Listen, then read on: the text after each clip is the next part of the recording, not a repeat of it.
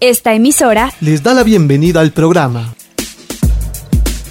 Encuentros con la Filosofía. Para conversar poniendo en duda nuestras certezas. Con la participación abierta de profesores de la Universidad Politécnica Salesiana. De la Universidad Central del Ecuador. De la Universidad Andina Simón Bolívar. Encuentros con la Filosofía. Se difunde semanalmente por las emisoras universitarias Infinito Digital, Voz Andina Internacional y Radio Faxo. Abrimos nuestros, micrófonos.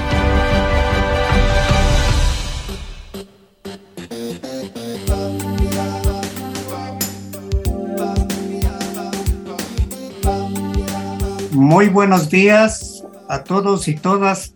Les saluda Edison Aguilar Santa Cruz. Igual cordiales saludos a nuestros invitados, Edison Paredes Huitrón, Rafael Polo Bonilla y Estefan Binolo, docentes universitarios que con su participación dan inicio a la segunda temporada de Encuentros con la Filosofía.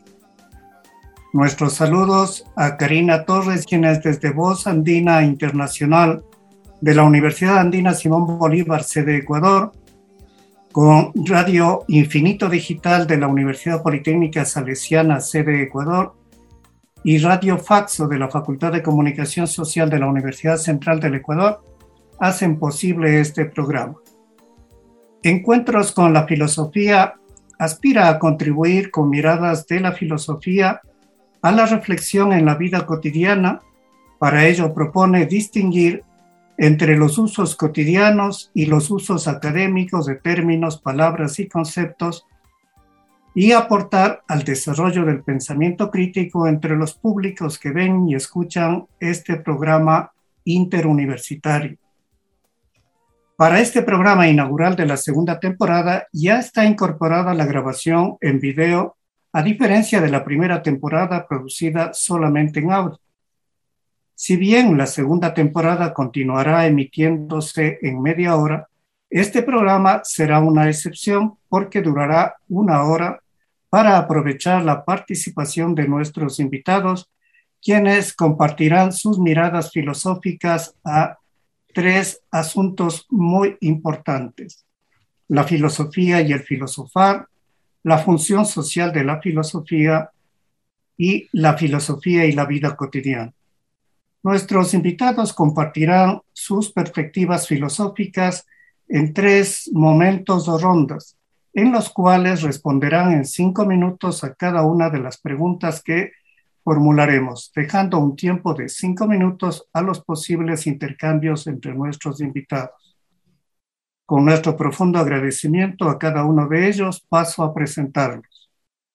Edison Paredes Buitrón es magíster en filosofía docente de la Universidad Andina Simón Bolívar, sede Ecuador, y de la Pontificia Universidad Católica del Ecuador. Su interés investigativo se centra en temas de epistemología, lógica, teoría social, teoría política, educación, educación popular. Rafael Polo Bonilla es doctor en ciencias sociales por Flaxo, Ecuador, Actualmente se desempeña como decano de la Facultad de Ciencias Sociales de la Universidad Central del Ecuador. Está redactando su tesis de doctorado en filosofía y recientemente publicó en Caracola Editores el libro Sujeto y campo de visibilidad, una aproximación desde la arqueología de los discursos y la historia conceptual. Estefan Binolo es PhD en Filosofía por la Universidad de Burdeos, Francia, y PhD en Teología por la Universidad de Estrasburgo, Francia. Autor de 12 libros y varios artículos científicos. Su campo de investigación es aquel de la filosofía contemporánea y de la filosofía del siglo XVII. Junto a Denis Skutaiser, es cofundador de la Universidad Popular de Quito que imparte gratuitamente clases de filosofía. Empezamos. La primera pregunta a nuestros invitados es, ¿qué diferencias encuentra entre filosofía y filosofar? Inicia su intervención Edison Paredes y dispone de cinco minutos para responder. Muchas gracias, Edison. Un saludo muy cordial a Rafael y a Estefan y también a Karina de Radio Andina Internacional. Bueno, la pregunta es altamente compleja, pero podríamos decir que la reflexión sobre la filosofía y el filosofar de todas maneras supone una necesaria toma de posición entre los múltiples modos de pensamiento filosófico, desde la cual podemos realizar pues una reflexión, una lectura. Esta posición que vamos a adoptar ahora, desde la cual vamos a pensar la filosofía y el filosofar, la escribimos dentro de una corriente, de una posición filosófica que es el materialismo aleatorio. En primer lugar, para entrar al terreno de la filosofía, es importante una pregunta. ¿De qué se ocupa la filosofía? La filosofía la concebimos fundamentalmente como un saber, un saber que no produce conocimientos. La filosofía es un discurso de carácter racional que cumple determinadas funciones en el mundo teórico, inserto en realidades históricas muy determinadas y configuradas por intereses sociales contrapuestos. Intereses que se expresan en el mundo teórico como lucha de ideas, como lucha de argumentos, como lucha de posiciones, es decir, como un debate en definitiva. Así, en cada tendencia filosófica se pueden expresar en su interior los conflictos mismos de la realidad social en forma de encuentros de posiciones teóricas o filosóficas que se enfrentan unas con otras en el marco de una determinada correlación de fuerzas. En esa medida se podrían establecer al menos dos grandes campos del saber filosófico. Uno ligado a lo que se podría llamar la filosofía de los filósofos. En este sentido, eh, esta filosofía implica un saber sistemático, organizado y expuesto muchas veces como un sistema y otras veces también como tesis. De este modo, de este modo del saber filosófico se ocupan aquellas personas que están dedicadas específicamente al campo de la filosofía. Pero también hay otro campo relacionado a lo que se podría denominar una filosofía espontánea, ligada a justificaciones más o menos racionales, más o menos conscientes de las distintas prácticas sociales. Este segundo sentido, todos y todas pues somos filósofos y filósofas. Ahora, para poder diferenciar la filosofía del filosofar, eh, es necesaria otra pregunta de qué se ocupa el filósofo o la filósofa. El filosofar lo concebimos como una capacidad, es decir, como un ejercicio reflexivo que a través de tesis más o menos sistemáticas sustenta, fundamenta o justifica las diversas concepciones y prácticas sociales, sean estas económicas, políticas, jurídicas, morales, religiosas, míticas, mágicas, estéticas, científicas, etcétera, etcétera. En una coyuntura muy específica, en un momento específico, es decir, en un encuentro, en una combinación y composición de prácticas teóricas, económicas, políticas e ideológicas, en un tiempo en el que se hace posible las discontinuidades y comienzos que son irreversibles. La práctica filosófica como tal, eh, en, en sentido específico, actúa o interviene en una coyuntura teórica en una coyuntura filosófica. ¿sí? Pero también ella piensa eh, sobre esta coyuntura para dar cuenta de las fuerzas y de las relaciones de fuerzas que están involucradas. El ejercicio de la filosofía interviene en la filosofía y esto es importante para poder desde esta perspectiva comprender también tanto el rol o función social como la relación con la vida cotidiana. La filosofía actúa, interviene en la filosofía de estos diversos campos, más o menos tensos y contradictorios, para generar efectos. Por un lado, desmarcar ideas unas de otras, unas prácticas de otras prácticas, modificando la correlación de fuerzas entre posiciones filosóficas en cuestión. Por el ejemplo, la filosofía va a intervenir en la filosofía para desmarcar lo que es y lo que no es una ciencia, lo que corresponde o no corresponde a la política, lo que se considera moral o lo que no lo es, etcétera, Y de esta manera, pues contribuye a liberar y potenciar las capacidades cognitivas, afectivas y prácticas para la producción cognitiva, pero también para una praxis transformadora del mundo. Muchas gracias, Edison. Damos a continuación la palabra a Rafael Polo. Igual en cinco minutos las diferencias entre filosofía y filosofar. Saludos también a Estefan, a Edison Paredes también. Bueno, empezaremos diciendo que en cierto sentido la filosofía busca, cierta actividad filosófica busca recuperar nuestra capacidad de asombro frente a lo que sucede, frente a lo que está en el mundo, ¿sí? Esta capacidad de asombro, entre otras cosas, es recuperar también la capacidad de interrogar. En este sentido, ¿sí? La filosofía un armazón para la interrogación, para hacer viable la interrogación, pero no interroga lo evidente, más bien destruye, eh, busca destruir, desmantelar lo evidente para encontrar ahí las posibilidades, las fuerzas que se abren, que se estructuran. Y en ese sentido, ¿sí? la filosofía siempre es un ejercicio de preguntarse por la actualidad. La actualidad de un pensamiento científico, la actualidad de un pensamiento político, la actualidad de una forma estética. ¿sí? En esa pregunta por la actualidad, también la pregunta acerca de qué es lo que qué es y qué no es la actualidad. Pero es una actualidad vista desde el pensamiento, es decir, desde las categorías que contribuyen a producir su legitimidad por medio de representaciones, discursos, retóricas, y al mismo tiempo que abren un espacio de inteligibilidad y de visibilidad para poder observarlas. En ese sentido, la filosofía es un ejercicio que plantea cuestiones, pero cuestiones eh, ligadas a un permanente observar crítico del mundo fenoménico.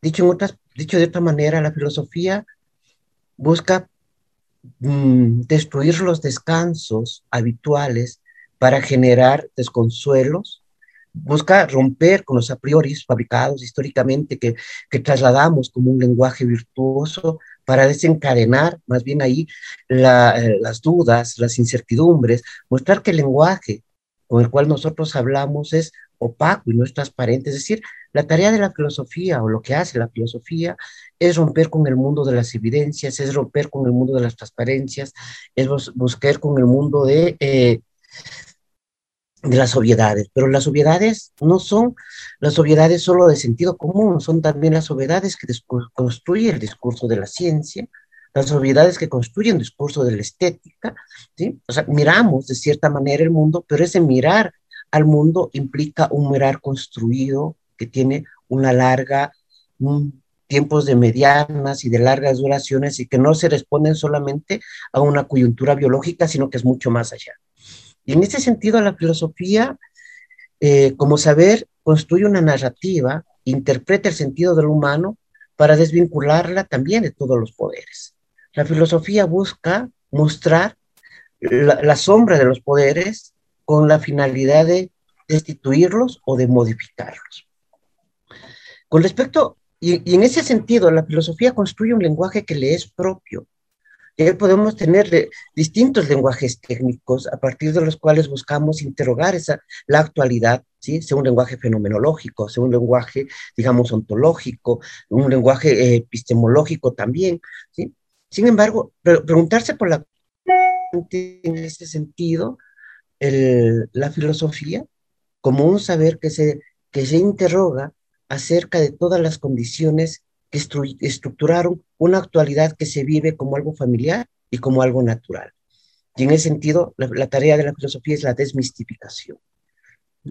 El filosofar más bien es una actitud que está ligado al cultivo de tres elementos que me parecen centrales. Primero, ¿sí? el cultivo de la, percibir el asombro. Creo que en la cultura, en la sociedad de masas contemporánea, el asombro ha desaparecido por el espectáculo. Hemos dejado de asombrarnos y empezamos a tener una suerte de disfrute enlatado de los espectáculos que se nos ofrece para el consumo cotidiano. Segundo, la tarea, la el filosofar cotidiano en el cual todos, de una u otra manera, eh, estamos lanzados, es cuando, nuestros, cuando un acontecimiento de improviso nos saca de la escena. Nos saca de la escena y del guion aprendido. Y por lo tanto tenemos que empezar a observar y a, interrogar para poder pensar cuáles son los límites de lo, de lo que está estatuido. Hay un acontecimiento que de pronto nos saca y nos deja en intemperie y en intemperie nos vemos obligados a interrogar. Y un tercer elemento, ¿no es cierto? La filosofía eh, no, no, no, propone teleologías, más bien destruye teleologías, destruye discursos escatológicos. La filosofía no plantea un fin como el discurso político, ni tampoco, tampoco plantea un, un control del futuro, como sería cierto parte del control del discurso técnico científico, sino más bien lo que hace es obligar a detenerse para la interrogación. ¿sí? Yo hasta ahí llegaría eso. Muchas gracias, Rafael. Entonces es el turno de Estefan Benolo, por favor. Buenas tardes, Edison. Buenas, buenas tardes, Rafael Edison y Karina. Eh, tal como comentaron eh, mis dos compañeros, Edison, la primera pregunta que nos planteas es probablemente la más difícil. En un texto de Deleuze que se llama ¿Qué es la filosofía? dice que esta pregunta es una pregunta que uno solo puede hacerse en la vejez. Entonces no estoy seguro de poder todavía hacérmela. Sin embargo, voy a, voy a intentar decir algo. La dificultad, creo, eh, de la pregunta que planteas es que tal vez no exista algo como la filosofía, sino más bien existan exclusivamente prácticas filosóficas que cambiaron alrededor de la historia de la filosofía.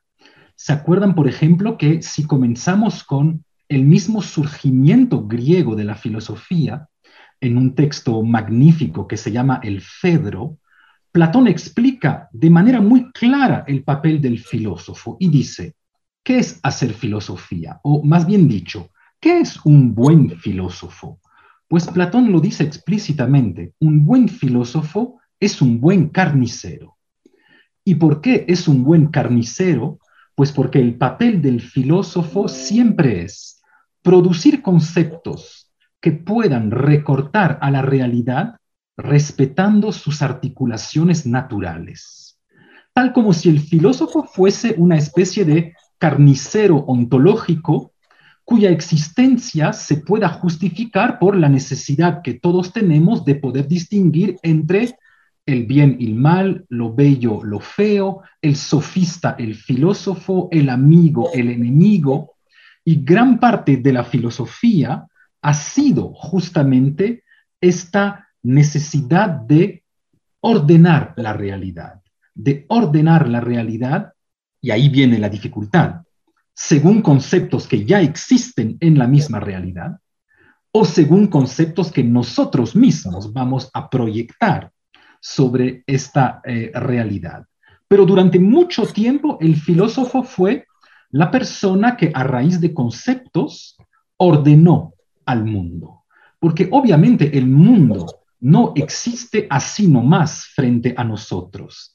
Debemos necesariamente recortarlo.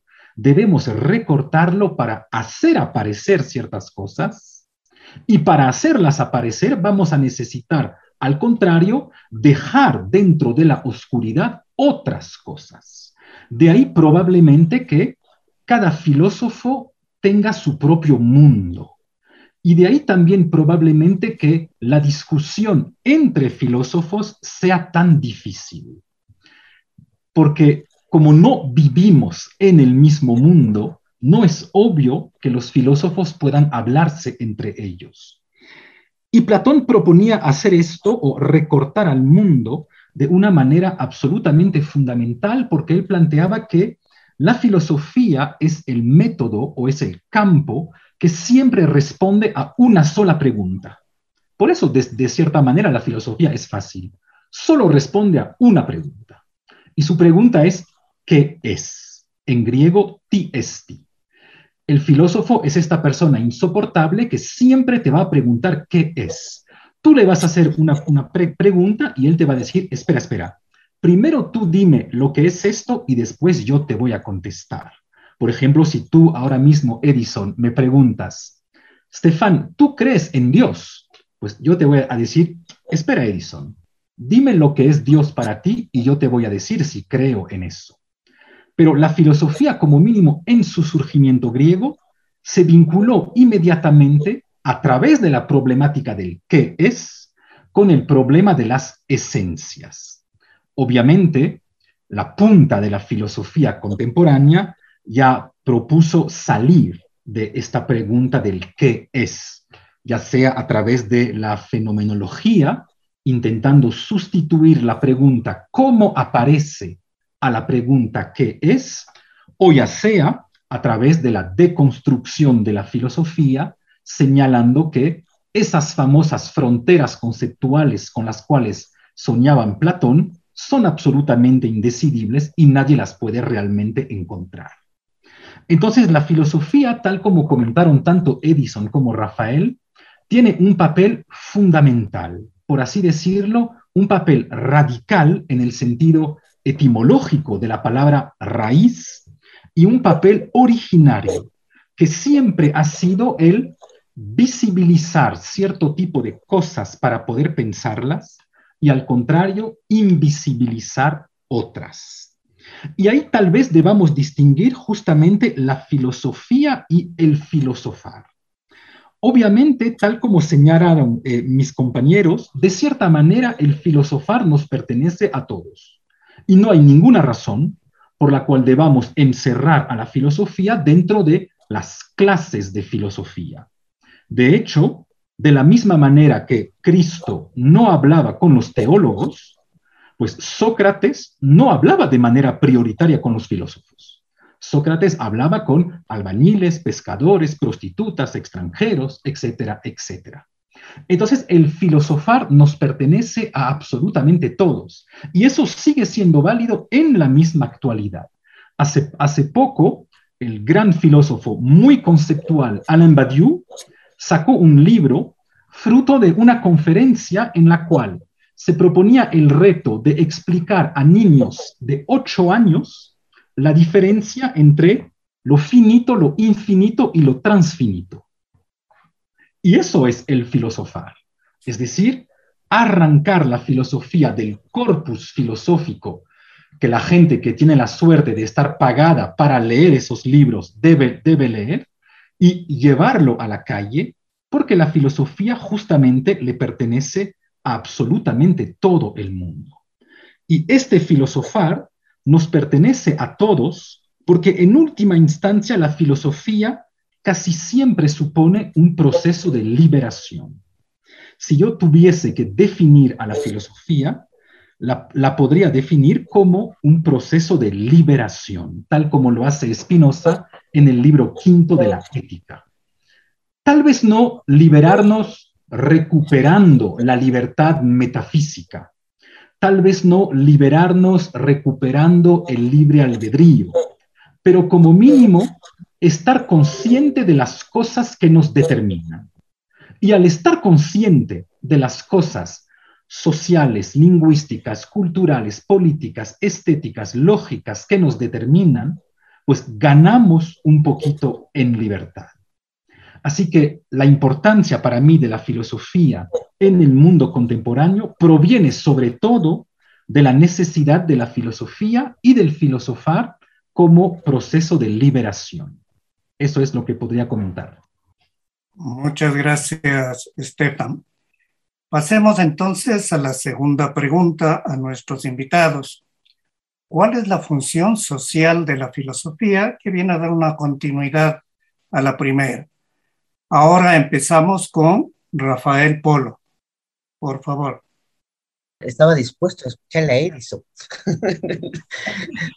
a Estefan, a ver, creo que la pregunta sobre la función social de la filosofía sigue siendo una vieja pregunta, eh, sobre todo una pregunta moderna y más ligada a las luchas políticas y a las luchas sociales del siglo XX. Porque la filosofía inicialmente lo que se pregunta, y vuelvo sobre lo que para mí me parece que es importante y un, y un rasgo de la, de, de la filosofía tal como la entiendo, es esa pregunta por la actualidad. Pero la actualidad no quiere decir la actualidad solamente del gobierno o del Estado o de las formas sociales o de las formas estéticas, sino la actualidad del lenguaje eh, a partir del cual nosotros estamos interrogando eso. Y una de las tareas de la filosofía, y aquí puedo acercarme a ciertas formas de la filosofía analítica contemporánea, es aclarar los conceptos. Pero aclarar los conceptos quiere decir, entre otras cosas, también oscurecer los sentidos cotidianos asumidos como naturales, como trivial, como obvios, mostrar su eh, carga semántica, mostrar su largo proceso de fabricación.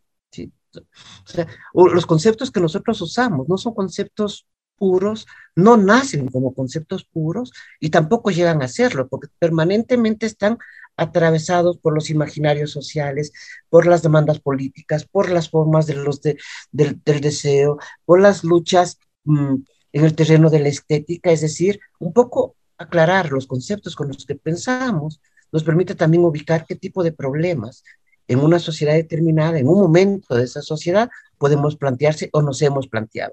En esta tarea, ahí sí, volviendo a lo que decía eh, Badiou en un texto más bien dedicado a hacer un diagnóstico del siglo XX, la tarea del filósofo no es de decir cuál fue el sentido de las cosas, sino descubrir con qué cómo una época pensó sus pensamientos, cómo una época elaboró los supuestos a partir de los cuales eh, construyó sus maneras de decir, sus maneras de hablar, y por lo tanto, la tarea de la filosofía, si hay una tarea social, digamos, de la filosofía, es el desmontar verdades, el destruir verdades o de construir verdades para abrir espacios al ejercicio de la invención, de la creatividad, reconociendo algo fundamental. El mundo humano es un mundo que no es natural que nuestro cuerpo, que es un soporte biológico y que responde a, las leyes de la naturaleza, sin embargo, está sometido a la arbitrariedad histórica de las instituciones,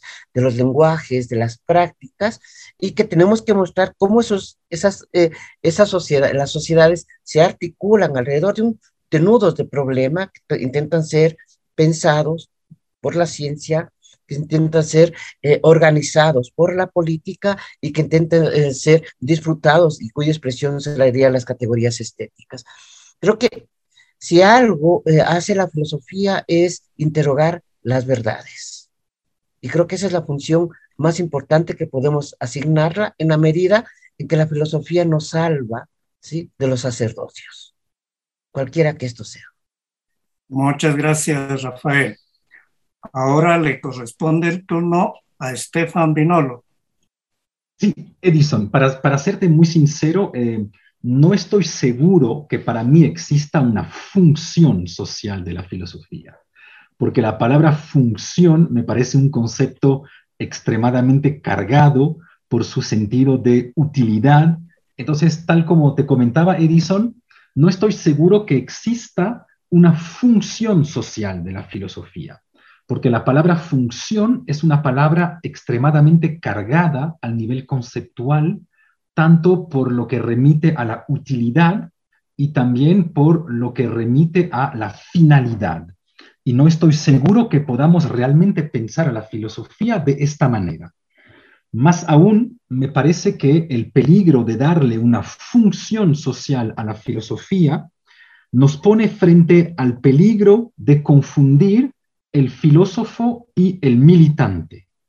Eh, estoy bien consciente que inmensos filósofos como Badiou dicen que el filósofo debe ser militante, pero un militante un poquito especial, no el militante de un partido político, sino el militante del acontecimiento. es, un militante eh, un poquito especial. Pero yo estoy a favor de que podamos mantener cierta diferencia entre la filosofía y la militancia. En cambio, si no creo que exista una función social de la filosofía, sí creo, sin embargo, que existan efectos sociales de la filosofía. Y más aún, para hablar como el príncipe de la filosofía, que existan afectos sociales de la filosofía. Y para retomar lo que eh, comentaba Rafael, pues justamente uno de los papeles fundamentales de la filosofía tal vez sea no solo precisar los problemas dentro de los cuales nuestra época está completamente sumergida, sino además eventualmente crear los problemas. Porque en eso sí creo que Deleuze tenía razón, los problemas no están esperando en el cielo de las ideas que alguien venga a resolverlos. Los problemas deben ser creados, es decir, que cada momento de la historia de la humanidad necesita crear sus propios problemas para eventualmente contestarlos. Y esta es para mí el efecto fundamental que debería producir la filosofía en el mundo. Y por esta razón, yo estoy a favor también de que saquemos a la filosofía de las universidades para llevarla donde siempre estuvo, es decir, en todas partes. Hay un filósofo alemán famoso que se llama Gunther Anders, que tuvo la suerte de ser uno, uno de los esposos de Hannah Arendt, y que tiene esta frase magnífica. Dice, los panaderos no hacen pan para los otros panaderos. El pescadero no pesca para los otros pescaderos, pues de la misma manera no hay ninguna razón que el filósofo haga filosofía para los otros filósofos. El filósofo hace filosofía para la gente que no tiene la suerte de poder dedicar 10 horas diarias a hacer filosofía. Entonces, esa sería para mí la tarea social de la filosofía. Bueno, sigo yo en el orden de la que establecido Edison. Bueno, digamos que la especificación de la función social de la filosofía no es única. Podríamos decir que depende del lugar y la posición que ocupe en relación con el todo social. En esa medida podemos establecer como dos ámbitos o dos campos de, este ocupar, de esta posición que ocupa la filosofía en el todo social. Eh, como la filosofía no es única y hay tendencias y posiciones filosóficas, uno de los modos de, esta relación con el todo social es como una filosofía dominante, en la que eh, generalmente predomina una tendencia eh, idealista, ¿no? Su función puede estar ligada a los procesos de reproducción y de subordinación social. Pero también puede eh, estructurarse como filosofía crítica en la que predomina una tendencia más bien materialista, favoreciendo posiciones autónomas y dialógicas, y su papel y su rol y su función es fundamentalmente crítico-liberadora. En, esta primero, en esta primera función, digamos así, que es una función de reproducción, subordinación, se establece una relación entre la filosofía y las distintas prácticas sociales como una filosofía de. La preposición de marca, eh, digamos, un modo de relación, un modo de relación de implicación que en términos, digamos así, políticos puede dar lugar a un modo de subordinación. Eh, la filosofía eh, desde determinadas posiciones pues puede contribuir fundamentalmente a mantener el orden, un orden cósmico, un orden social, a mantener el mundo predominante. Y esta función lo cumple siempre y cuando actúe o intervenga en campos ajenos a la misma filosofía, invadiendo estos campos, conquistándolos y subordinándolos. Por lo tanto, la filosofía pues dicta la verdad a las distintas concepciones y prácticas sociales. Se impone, por ejemplo, dictando lo universal sobre lo singular, sobre lo particular. La filosofía dominante en esta medida es una filosofía sujetada y sujetadora al mismo tiempo en relación al orden social. Funciona como un dispositivo que contribuye a unificar los elementos ideológicos dispersos de la ideología dominante en un discurso sistemático, en la que prevalecen, por ejemplo, conceptos como ser, como esencia, como valores, como sujeto, como origen, como fin, Es decir, esta filosofía funciona o esta función de la filosofía funciona como una teleología. Pero también puede tender a, a reunificar los elementos que de alguna manera ya están unificados en las ideologías religiosas, políticas, jurídicas o morales. Pero también podemos ubicar, como decíamos, una función más bien crítico-liberadora, en donde tanto la filosofía como las distintas prácticas sociales mantienen su autonomía.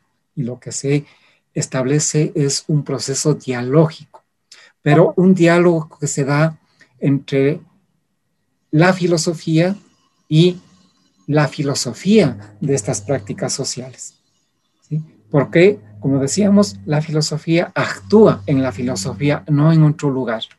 Desde un punto de vista crítico, desde un punto de vista liberador, el ámbito de acción, el ámbito de actuación de la filosofía está ligado a la filosofía misma.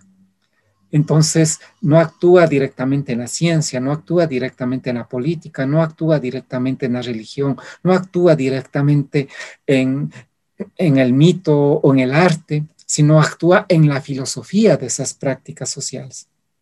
Y al actuar en, esa, en, en, la filosofía puede contribuir a sacudir las cosas, a sacudir el mundo, a sacudir el orden, ¿sí? Y en eso consistiría justamente la potencia de la filosofía siempre que actúe e intervenga en su campo que es propio, en la filosofía.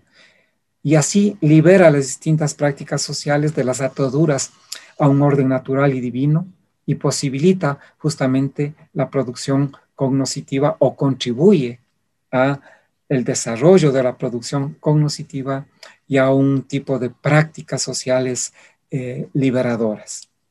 Hasta aquí iría mi, digamos, mi intervención en términos de lo que se podría considerar la función social de la filosofía.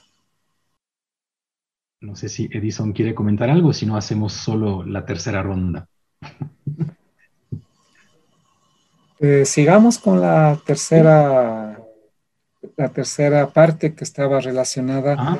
con la pregunta sobre la relación entre la filosofía y la vida cotidiana. A ver, bueno, la pregunta de la filosofía y de la vida cotidiana creo que está vinculada por una de las características propias de la filosofía, que es que es una actividad plenamente encarnada. De ahí que el problema del vínculo entre el autor y la obra se plantee de una manera más dura en el campo de la, de la filosofía porque todos bien entendemos que a lo mejor podemos distinguir la economía de la vida económica o la física de la vida del físico.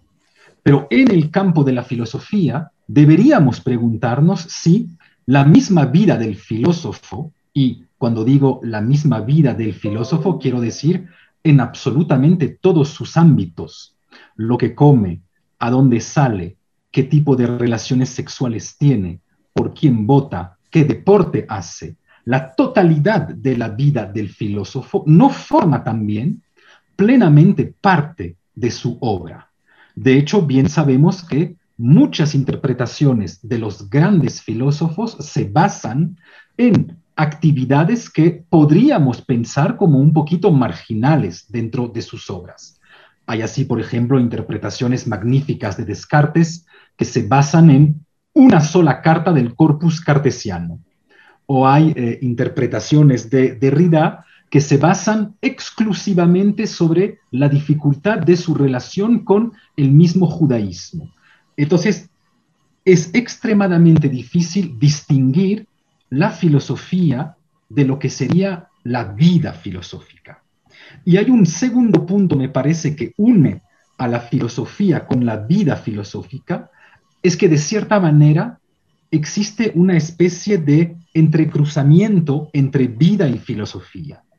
Por un lado, todos entendemos que la vida cotidiana nutre a la filosofía, es decir, que las experiencias del filósofo, sea cualquier tipo de experiencia, pues obviamente debe llevarle a construir cierto tipo de filosofía. Y todos bien entendemos que en la historia de la filosofía, hay grandes experiencias por las cuales pasaron los filósofos que les llevaron a construir sus sistemas filosóficos. Y también sucede lo contrario. No solo la vida cotidiana nutre a la filosofía, sino que también en un caso ideal, la filosofía debería nutrir a la vida cotidiana. Porque nuestra vida cotidiana está repleta de filosofía y de la filosofía más complicada que pueda existir. Toda nuestra vida cotidiana está repleta de fenomenología, con el juego de lo invisible y de lo visible que constantemente estamos haciendo. Toda nuestra vida cotidiana está repleta de la filosofía del lenguaje ordinario, con el famoso uso performativo del lenguaje. Toda nuestra vida cotidiana está repleta de acontecimientos. Es decir, que la totalidad de nuestra vida cotidiana está constantemente invadida por los conceptos más complejos de la historia de la filosofía. Y eso en última instancia es algo que fácilmente podemos explicar.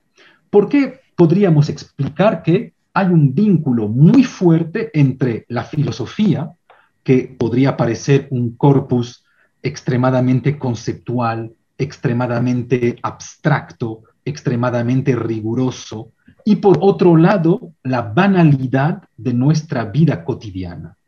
Pues porque nunca debemos olvidar la misma etimología de la palabra filosofía. Ser filósofo no es ser sabio. De hecho, daría risa a la gente si decimos que los filósofos son sabios. Ser filósofo es ser amante de la sabiduría. Por lo tanto, ser filósofo es estar enamorado. Y esto, ese estar enamorado, es la experiencia más cotidiana o más banal que todos eh, hemos podido experimentar. De ahí creo, desde la misma etimología de la palabra filosofía, que exista un vínculo fundamental entre la filosofía extremadamente conceptual y, por otro lado, nuestra vida cotidiana. Muchas gracias, Estefan. Entonces, ahora continuamos con Edison Paredes. Eh, muchas gracias. Eh, bueno, para hablar de este vínculo entre la filosofía y la vida cotidiana, en primer lugar podríamos concebir la vida cotidiana como ese espacio, ese campo en el que se suceden de manera, digamos así, inmediata los distintos saberes y prácticas ligadas fundamentalmente a la reproducción social. En esa medida, pues es el espacio de las regularidades, de los patrones, de las rutinas, de las repeticiones, del empleo, del predominio de las necesidades. Y además también es el espacio sobre todo del uso de las palabras o términos asumidos como normales, como naturales y muchas veces en desmedro de las ideas. Pero no obstante, al mismo tiempo es un espacio también habitado por las filosofías y los distintos modos del conocimiento. De ahí que se pueden establecer estos nexos y composiciones entre filosofía y vida cotidiana. Entonces, igualmente podríamos establecer, digamos, dos perspectivas generales de relación. Una relación jerárquica de reproducción, subordinación entre filosofía y vida cotidiana y otra perspectiva autónoma dialógico-crítica. Eh, en relación a las formas o los modos de reproducción, subordinación, eh, la vida cotidiana está implicada dentro de la filosofía. Y en esa medida aparece justamente esta idea de filosofía de la vida cotidiana.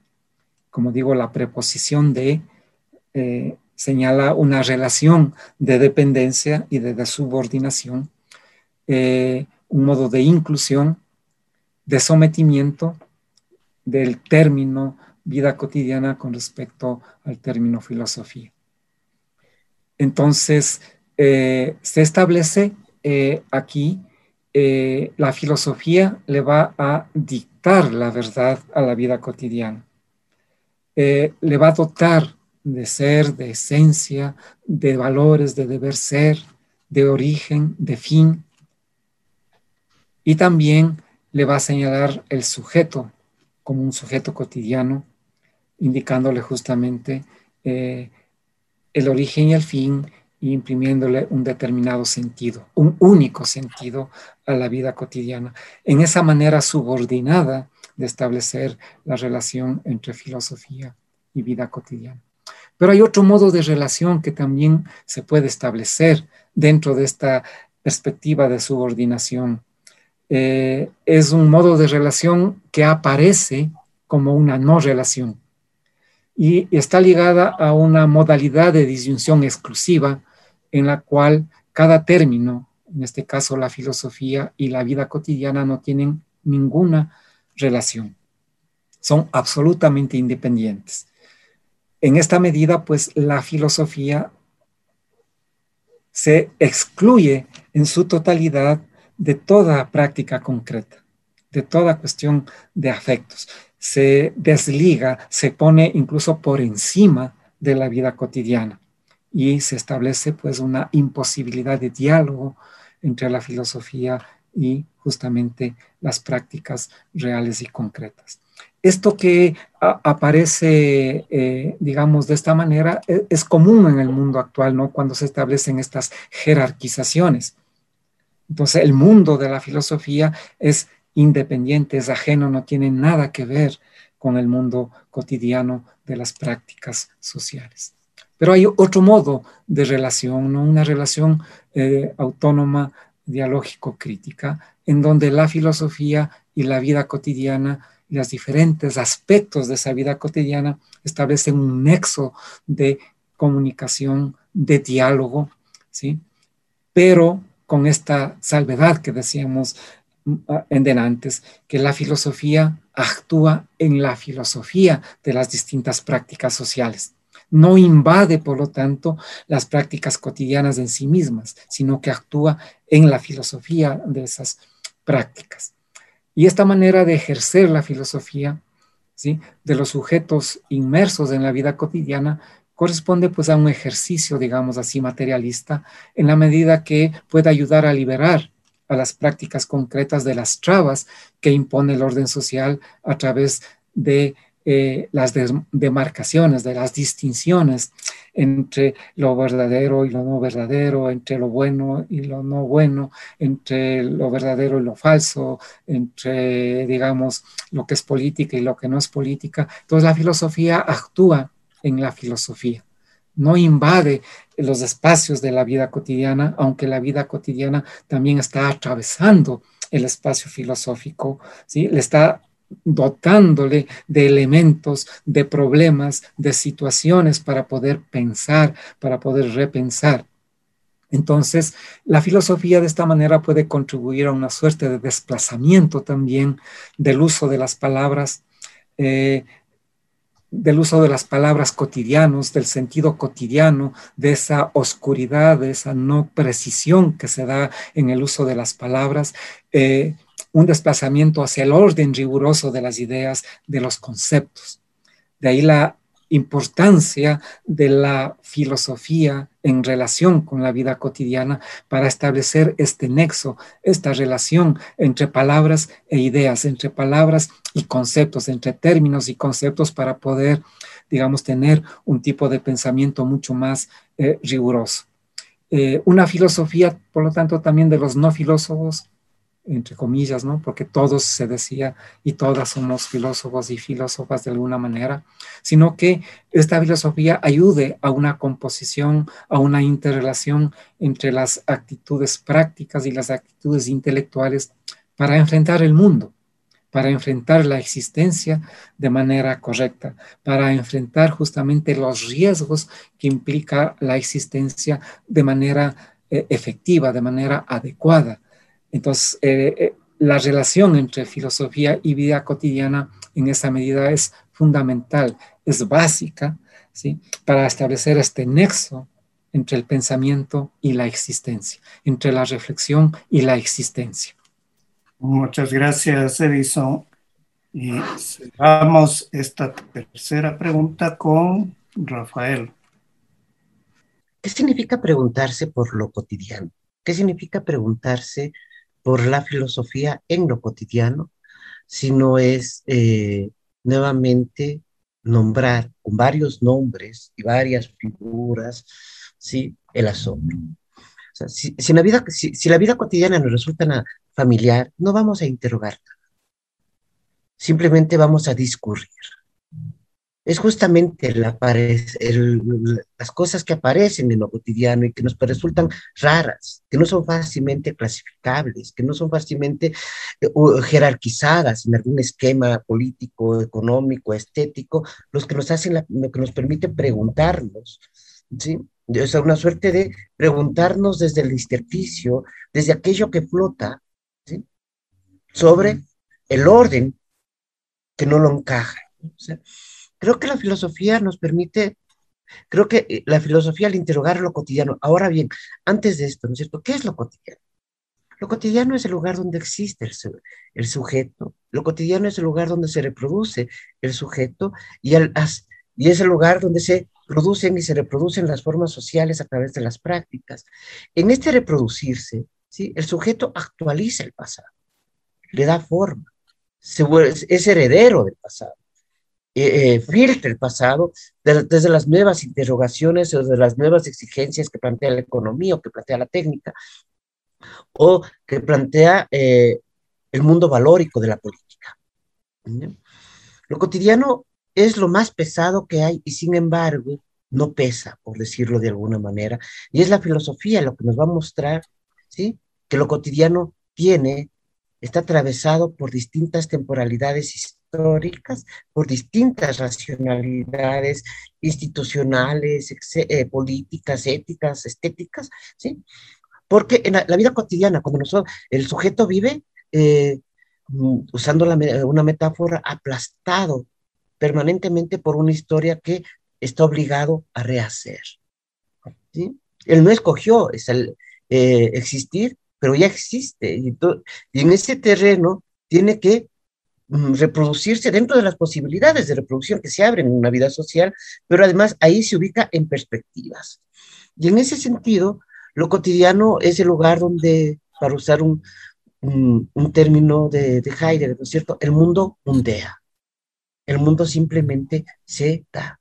Y eso implica que en lo cotidiano nosotros establecemos relaciones prácticas con el mundo a través del uso de, de instrumentos y objetos, establecemos relaciones estéticas a partir del disfrute, establecemos relaciones, estamos vinculados afectivamente con el mundo, ya sea por, por las esperanzas, por los miedos, eh, por las expectativas, ¿sí? Y eso va a ser trabajado en el orden cotidiano por las estructuras políticas, por las estructuras del saber, por las estructuras de la estética, y cada uno en su, eh, eh, en su orden eh, genera regularidad. Entonces, ¿qué es lo que hace la filosofía?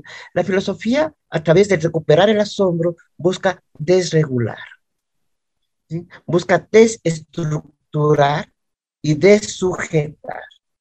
Es una tarea, para decirlo como dijo tanto Edison como, como Stefan, ¿no es cierto? Es una tarea de liberación, pero de liberación implica ¿sí? liberación de la verdad no hay liberación en la búsqueda de la verdad, porque eso nos, nos llevaría al lado de, las distintas versiones de la teología, sino más bien es aquí es, eh, es romper con las verdades instituidas a partir de los cuales un sujeto está profundamente sujetado a un orden. No hay sujetación más poderosa que la verdad. Y eso, y eso, y la verdad va a actuar en forma de criterio normativo, de criterio procedimental, de lógica de comportamiento en el terreno de la vida cotidiana. Entonces, ¿qué hace la filosofía? Si la, filosofía es una pregunta por la actualidad que vamos siendo, ¿sí? muestra que lo cotidiano es algo de un enorme dinamismo, de un enorme eh, eh, esfuerzo, de una enorme lucha entre la adaptación y la desadaptación constantemente. El sujeto se adapta constantemente a las reglas del juego, ¿sí? Constantemente busca adaptarse a las reglas de la economía, a las reglas de la política, a las reglas que le plantea el campo de la estética, de la literatura. Mientras tanto que la filosofía lo que busca es decir, a ver, ¿de dónde vienen esas reglas? Interroguémoslas, preguntemos por las verdades que producen y mostremos ahí la virtualidad histórica. la arbitrariedad humana. No hay nada, no hay ni un fin, ni natural, ni trascendental, ni histórico que nosotros debamos cumplir. Simplemente somos sujetos que devenimos. Y se trata de recuperar ese devenir sin proyectarle en algún discurso teológico de salvación, lo cual no implica una responsabilidad política de la filosofía. Muchas gracias, eh, Rafael. Si desearían hacer algún comentario o observación en un minuto, tienen la palabra. Como cierre de, nos quedan cuatro minutos. Si no se animan, estaríamos llegando al final de esta reunión que inicia la segunda temporada de encuentros con la filosofía. Agradecemos la comparecencia de los radioescuchas, de los radionautas e internautas. También nuestro agradecimiento a los invitados de esta semana, Rafael Polo, Estefan Vinolo y Edison Paredes, por su generosa participación acerca de filosofía y vida cotidiana. Nuestro agradecimiento a Karina Torres de Radio Voz Andina Internacional. Esperamos sus comentarios y sugerencias al correo encuentros gmail.com. Hasta el próximo encuentro con la filosofía. Agradecemos su sintonía a Encuentros con la filosofía el programa que impulsa el filosofar como acción compartida desde las radios universitarias. Les invitamos a compartir las próximas emisiones de Encuentros con la Filosofía por esta emisora.